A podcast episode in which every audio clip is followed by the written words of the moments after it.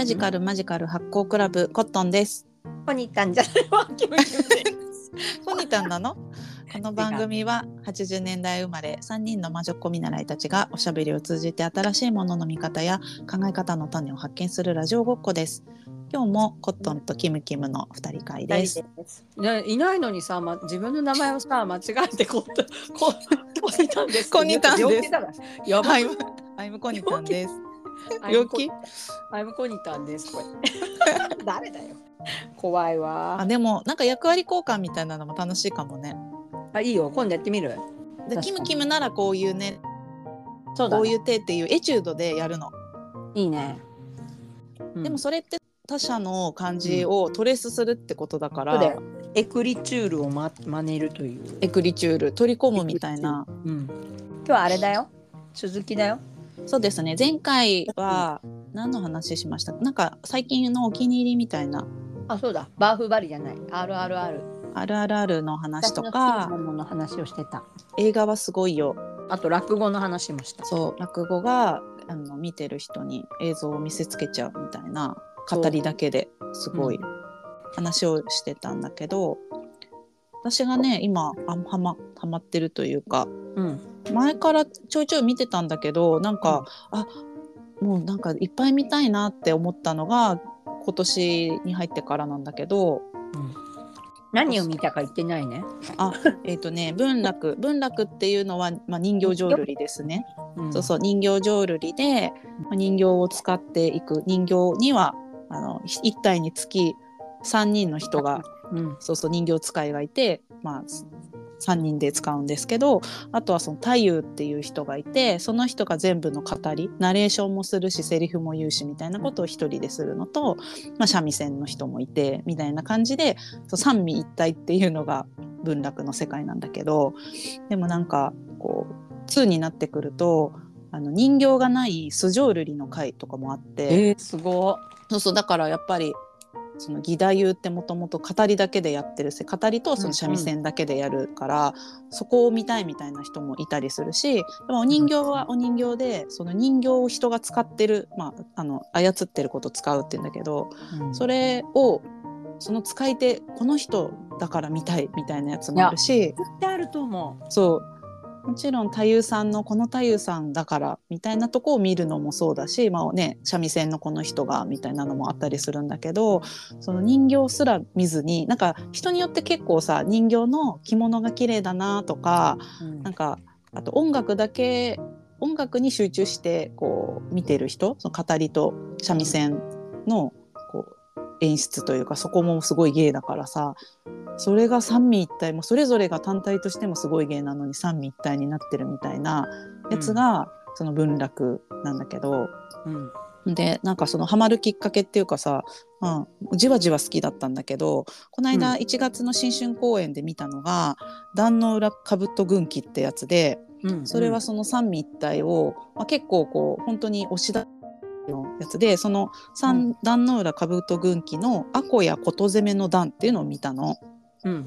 でそのアコや琴攻めの段のあらすじで言うとなんか、あのー平木景清を追ってて追われてて平の景清が、うん。すごい探し出せみたいな感じになってるんだけど、うんその探してる時にその過激用の、えーなんていうの馴染みの女みたいな慶生五条坂の慶生アコヤって人がいてその人を呼び出して過激用の行方を探ろうとする話なのね。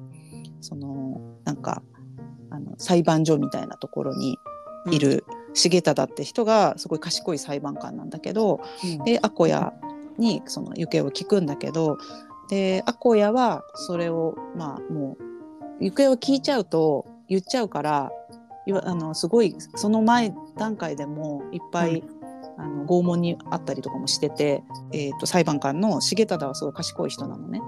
だからそういう感じではあなたに聞きませんみたいな。でアコヤがえっ、とね琴と三味線と呼吸3個を演奏させてその音曲に乱れかないかどうかで判断するみたいな。何その設定ってやつなんだけど だから音とかをもう聞かせるためのやつじゃんっていう難易度高えな。うん。だから嘘発見器みたいな感じでうん。やっぱその3つの使うあの音楽ってすごいやっぱり心に乱れがあるともうすごいもう弾けないものだからそれをなんかやるかで嘘発見器だ。そう確かめるみたいなやつでその設定自体がさめっちゃなんていうかけれん味あるというかさうん。なんかあの娯楽性すごい高いじゃん。うんうん。でそうそうだからエンターテインメント。そうそうそう。だからその時用のお人形が本当に琴弾いたりとかするんだけどで脇ではあの、えっと舞台の向かって右側に左右さんと、そう床ってところに太夫さんとあの三味線の人とかもいるんだけどその時は三味線の人もあの連れ連れって言って何人かいたりするんだけどね、弾いてるじゃん琴を。琴風に三味線弾いてんだけど。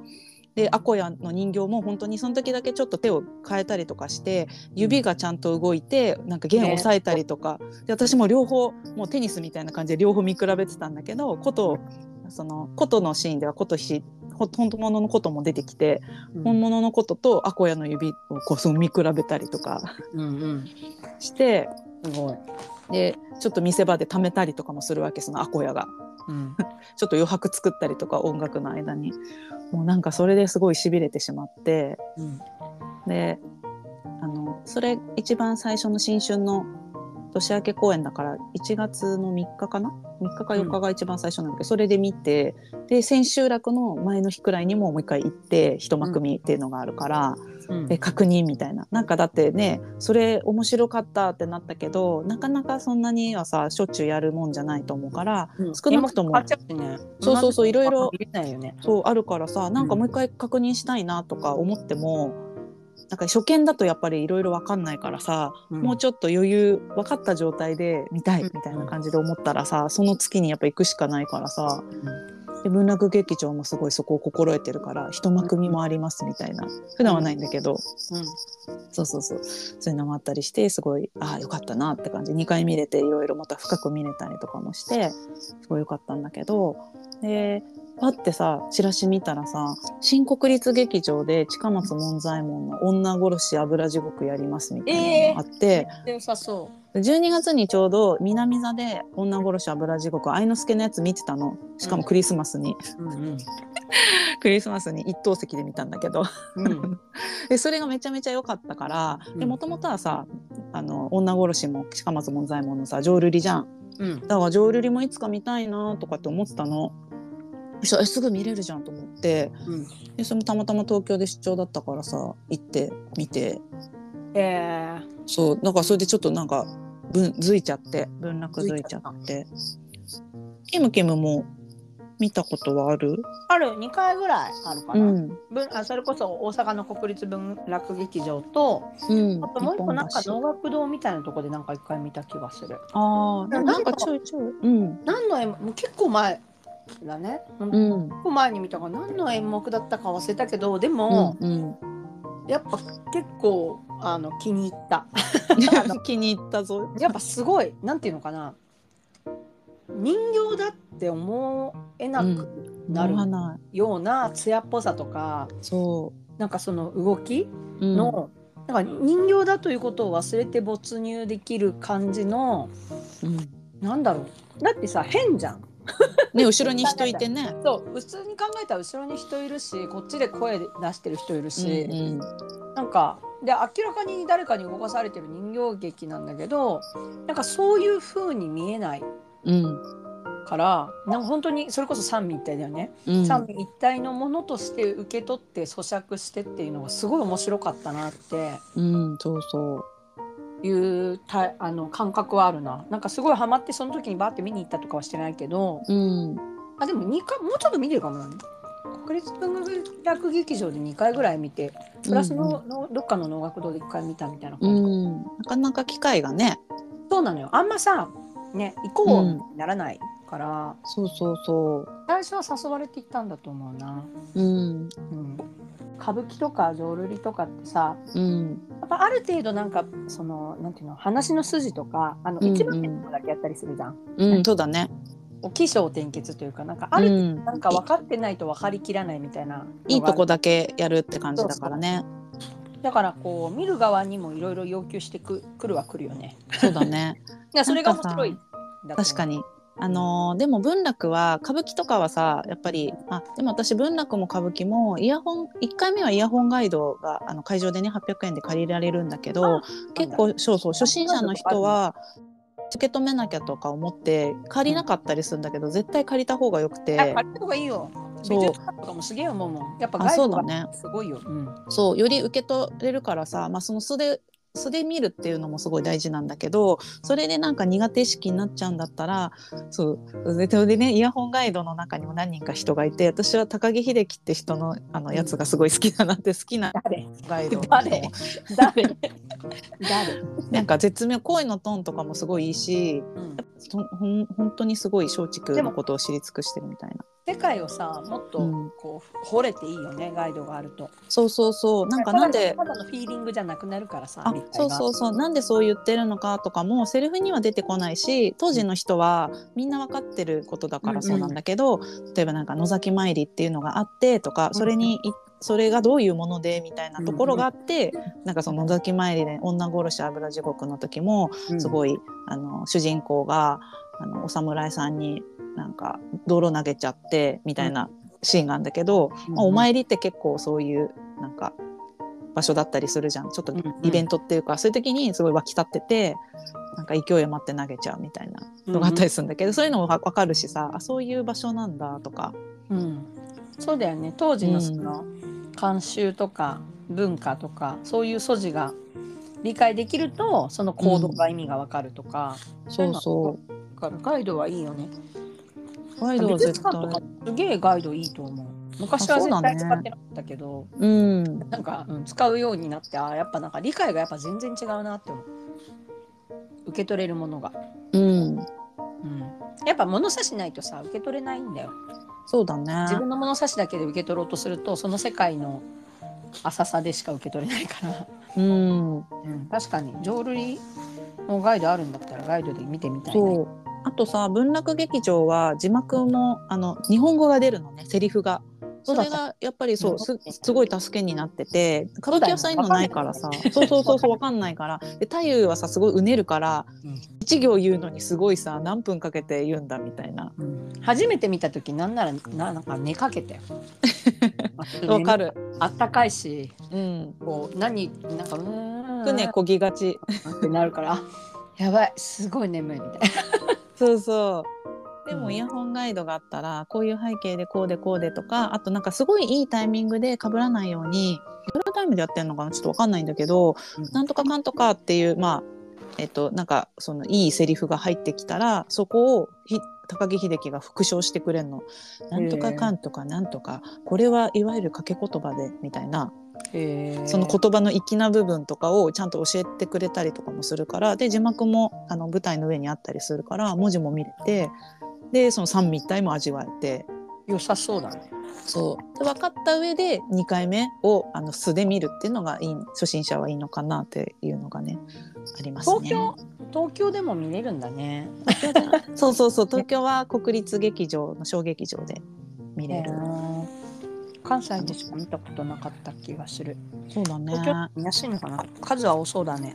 うん、でもさっきのお人形の話もそうなんだけどあのい会場にたまにお人形も飾られてたりするんだけどその時はやっぱり、あのその着物の綺麗さとかさ、そういうところもそのね着物も合わせて用意したりするのがあの人形使いの人がやったりするんだって。だからちょっとした小道具とかこういうお花をこの着物に刺繍したらいいんじゃないかとかそういうのも全部人形使いの人がするんだけどだからそういうのも見てくださいって感じで置いてあるんだけどうんでもやっぱさ俺はさなんか物って感じなの。うん、全然そうそううん。物って写真も撮るんだけどまあ綺麗なそのそこも人形自体も芸術品だからうんうん。見るはするんだけどあのすごい小刻みに震えたりとかうん。あんな派手ななんか所作はどこへやらみたいな。いやすごいよね。本当にすごい。本当に生き物に見える。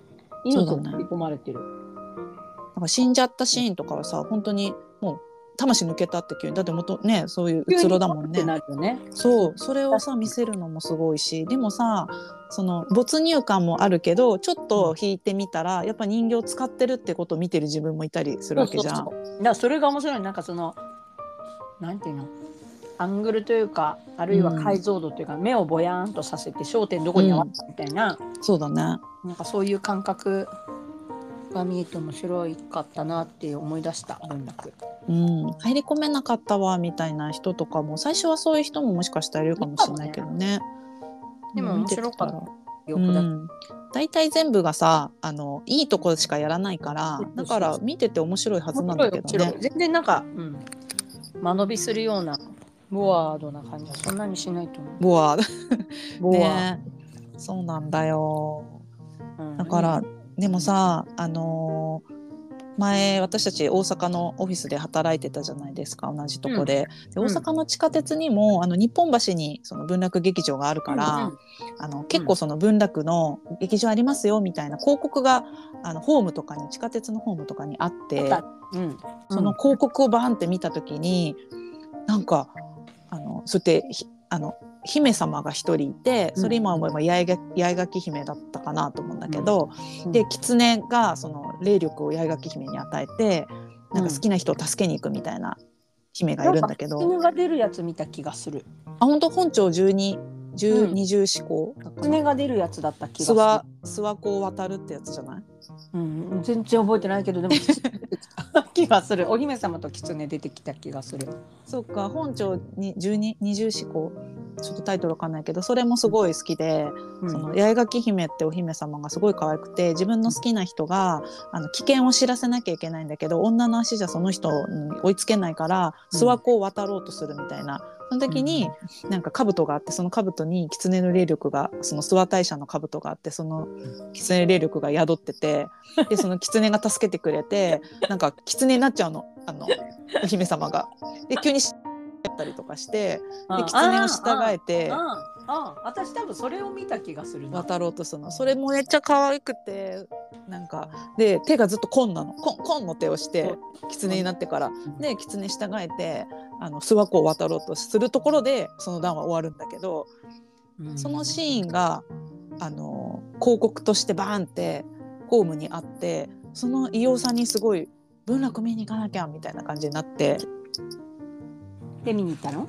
そう。だってそうやって狐も何匹かいるからその狐にも人形使いがいてで姫も3人がいてだからさその文楽の他のシーンとかもその広告になってたんだけどその心中ものとかで2人だけって2人だけで心中するわけじゃん。と思っても、えっと、1体につき3人の人形使いがいるから後ろにいるってことじゃん。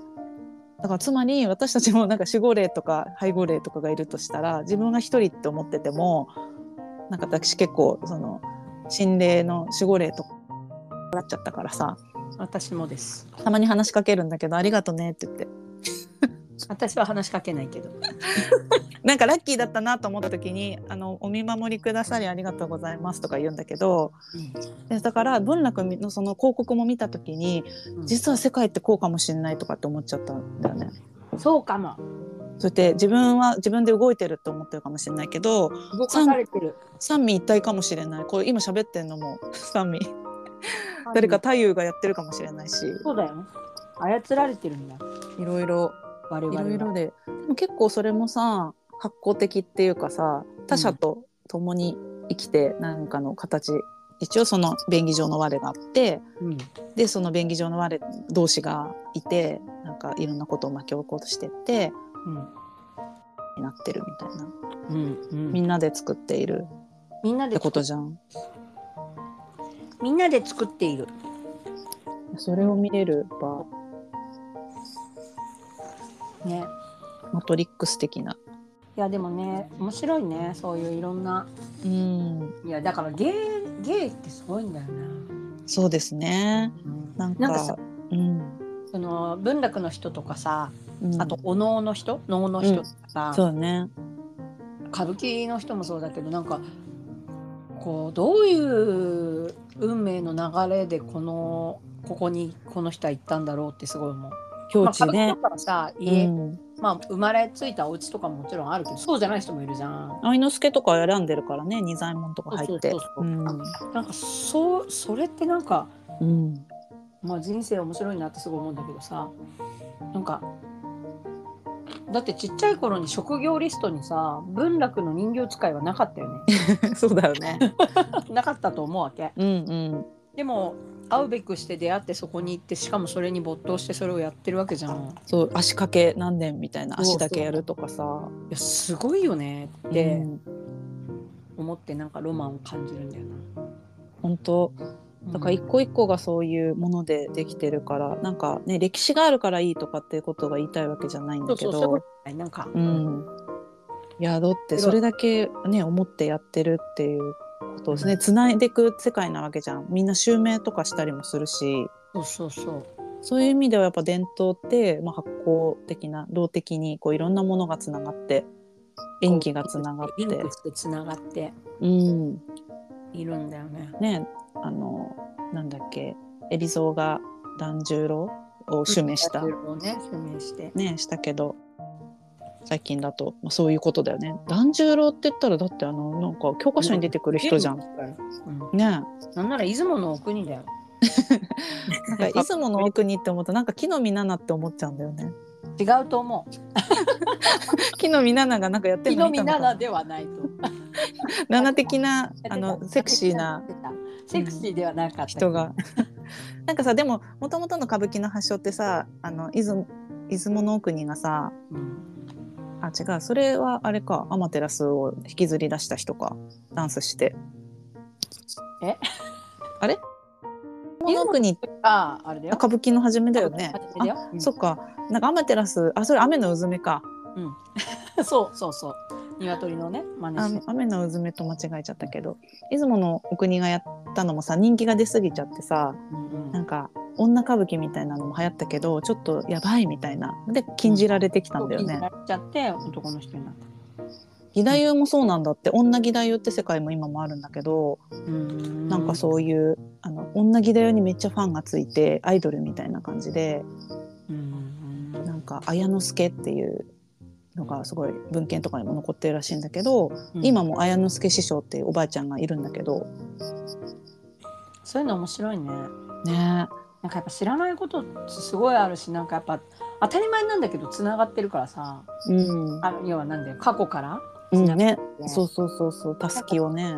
そう。なんか直近 その同じ会社のうん。と中国人の男の子がいるくっそ優秀なんだけど、うん。めちゃめちゃあのー中国の大学行って京大行って、うん。では日本でずっと働いてて。うん。で企画とかやってめちゃめちゃ賢いの、うん。日本語超上手なのね。最近子供産んでさえうん。で奥さんも中国の人ですってうんうん。いう話でなんかこなんか戸籍を調べたみたいな。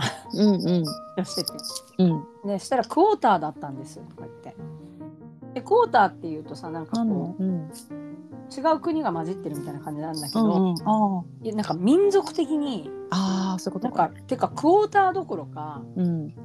そのその男の子は、うん。漢民族で一番多い。うん。ででその人の部族でいうとうん。世界で14億人ぐらいいる。んだけど、14億ってやばくない？世う界で、ん 多いね。そう。で14億ぐらいいるんだけどその奥さんの方の部族はうん。なんか300万人ぐらいですねみたいな。でうん。おじいちゃんの部族部族はなんとかって言って銀の細工細工がすごい部族でとかここはなんか数万人しかいなくってみたいな。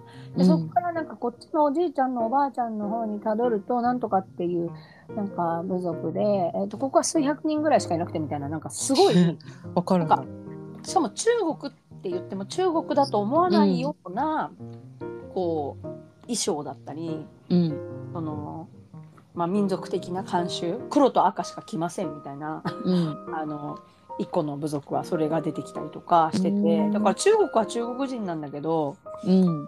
中国人なんだよ。中国人な、奥さんも中国人だから。中国人でナショナリティ的にはハーフでも何でもないんだけど、うん。なんか血筋で言うとものすごいいろんな部族が混じってますそうだよね。だって部族だし全然違うもんね。そう全然違ううん。でなんかそれが初めて分かったみたいな調べて。うんっていう話をしてて、なんかすごい当たり前なんだろうけど、うん、我々だって5代とか遡ったらどこの人かも分かんないわけじゃん。そうだね。だけどなんかすごい面白いなと思って。うんうん。うんなんか日本って割とやっぱ確率的だからさ。うん。もうちっちゃいし。うん。だけどやっぱりあそれこそ RRR の時も言ってたんだけどうんなんかインドとか中国って国がでかすぎてうん。言葉が完全に違うよねないうん四四個くらいあるんだっけ？RRR はなんかだから全然通じないらしいよ。見れない見れないってそうだよね。文化が全然違うからうんうんなんかだからそういうのを考えるとなんか人間はつながってるし面白いけどうんだけどそれこそガイドを耳ガイドをつけないとわからないように知らないことがすごいたくさんあるっていうかうんうん。解像度上げて物差し持ってみたらものすごい面白いんだけどうん。なんか普通に通り過ぎちゃう。あ中国人なんだね。へえで終わっちゃうところが 実はそうじゃないみたいな、うん。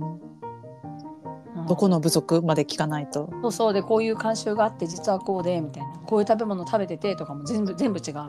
うんうん。それでたどり着いてここまで来たんだねおめでとうみたいなのはうなんい面白いなってで最近思ったな。本当だね。当たり前なんだけどね。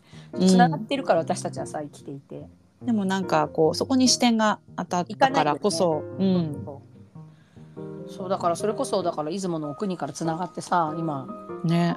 うん、やってるけど。女浄瑠璃からのね。があったりとかいろいろするわけじゃん。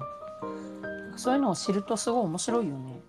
なんかさサンキュー達夫が前古典はなんうん。かタイムカプセルだみたいな、宝物が入ったタイムカプセルみたいな言い方してたよね。わかる気がする。なんかそれを開いて紐解いてったらすごい豊かなものがいっぱいあるんだよみたいなことかなと思うんだけど、確かに。サンキュー達夫とかにゲストに来てほしいね。来てほしいね達夫さん。であでもなんか米粒社協に来てもらったらいいんじゃないか。そうですね。米粒社協っていうのはわ我らがちょっと好きなグルお笑いグループですね。うん。お笑いグループって言っていいのかな？笑い。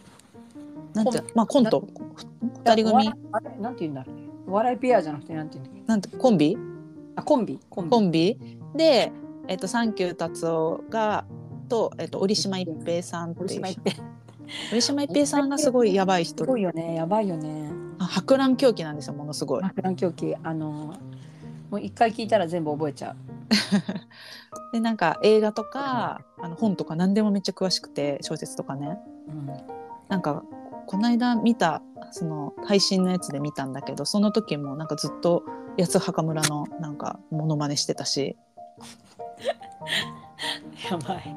ヨギこと聞くだけあの3人の老婆みたいなのがさ八つ墓村出てくるんだけど出てきたけ？ど覚えてない。で出てくるの出てくるの。それの話とかもずっとしてたし。あの人頭やばいよねマジでそうだね。私その有名なやつなんだけど折島一平が一人でやってるやつを なんか名古屋にわざわざ見に行ったんだけどその時あの三島由紀夫がしゅなんか自決する時のシーンをうん。あの再現会場にいるみんなで再現しようみたいな感じでいろいろ割り振られてなんか あの放送している報道しているなんかアナウンサーの役となんかヤジ飛ばしてる大学生の役と「えあれ三島だよ？え俺三島興味ないし」みたいな感じのこと言ってる役とあの中継しているなんかヘリコプター役の人とバラバラバラバラバラバラ みたいなやつとでそれをエリアで区切られて「はいじゃあみんなで」みたいな。やばい「えこ何これ?」みたいな。やばいね。集団自決をさ再再現するって教養教養がすごいし、教養すごい。文楽見た見てうん、三島由紀夫の自決シーンを再現再現人形で。教養がすごすぎる。あーでも意外とさ文楽ってオーソドックスなやつでなんか歌舞伎って結構いろいろネオ歌舞伎みたいな取り入れてるじゃん初音ミクとか変だったけど。この間もなんかわけわかんないやつってなんだこれってなった。なんだったかな。やばくねみたいななんかいろいろやってるけど文楽ってさそのまあ。ね国立劇場とか文楽劇場とかじゃない別のとこでは多分うあの,、ん。あの人いいじゃん。杉本博だっけ？あの美術家の有名な。うん杉本文楽とかやってたけど、うんうん。そういうちょっと特別企画みたいなのはちょいちょいあるかもしれないけど、うんうん。圧倒的に歌舞伎よりかはなんか少ない気がする。知らないだっかな。なんていうんだっけ？新しい歌舞伎ネオ歌舞伎じゃんあでもなんかその人がやってるのがいろいろあるからあの中村獅童がやってるのは超歌舞伎。あそれによるんだね。超歌舞伎だしこの間ね、うん。この間やばかったんだよね。なんかそうこんなの歌舞伎にしていいんだみたいな。でいろいろあるんです。なんかワンピースとかさナウシカとかもワンピースやばワンピースやばいね。意味わかんなくない？そうだいいけどねまあいいんだけど。まあいいんだけど。なんかね新聞記者の人でその文化文化記者うん。文化面の記者の人とこの間文楽見に行って喋ってたんだけどその人が言うにはやっぱ歌舞伎もあのその例えばビッグネームを襲名しててもそのい前のさ勘九郎さん勘三郎さんとかってすごかったじゃん、カリスマが。そうういうところまでにはまだ達してないからそうなってくるとすごい目に目が超えてる客がちょっと引いちゃってるんだって、だから古典は見てらんないみたいなとこがあってで新作だったら知らないからど。んなだろうって感じで見てられるみたいな、そうだよね。だってそりゃそうだよ。うん、見てるからね一番いいやつを。そうだよ。はいはいってなるよね、うんなんか円熟発行してくるまでは、そういうのも必要なのかな。確かに。そうかも。スーパー歌舞伎とかだったら許せるのかそうそうそう。それ聞いてびっくりした。逆にそういうのがすごい入るんだよみたいな。それはこういうこう心理で見見るからっていう。老舗の人が見るからみたいな。でもわかる。うん。そうですね。文楽でいっぱい今日は発行しちゃいましたね。だね。古典芸能いいよ。古典芸能を見て。発行あの京都がまた雪降っててうん。すごい昨日の夜から降り始めてて今日の朝起きたら雪降っててなんか紙吹雪みたいな雪が降ってたの。うんうん。でその紙吹雪みたいな雪だなと思った時にこの間見た文楽で京成小指局の二の口村の段っていうのがあるんだけどうん。それがすごい雪がいっぱい出てきて紙吹雪のやつを見たからなんだけどなんかそうやって雪を見てもさなんかそういうところからのこう引用じゃないけど引っ張って二の口村のあれみたいだなとかって思えるのってさすごい楽しいことだなって思ったの。うん。大人だわ。大人じゃない？大人大人です。まあ、別に文楽じゃなくてもいいかもしれないけど、ね、世界をこう楽しむなんか道具楽しませてくれるなんかそういうのいろいろ知ってるとさうんそういうのなんていうんだっけ。まあいいやちょっと長くなるから なんかあんのかな。そう。そういうのなんとかっていう。なんとか。まあ見立てる。なんかなんてなんて言ったかな。うん。うん。まあ大人ですわ。大人はいろいろな楽しみがありコンテンツはまたコンテンツ D は続くのだ。続くよどこまで。いろいろつながっていくだろうしね。うんうん、そうそう。発展しちゃしちゃうからねまたきっと。面白いコンテンツがあったら教えてちょんまげ。手だれになろうぜ。で誰になる。手だれになるためのレッスン。うん。手だろでだろう。じゃあまたううん。あのよかったらフォローして感想を送ってください、教えてね。教えてね。じゃあね。またね。バイバーイ。バイバイ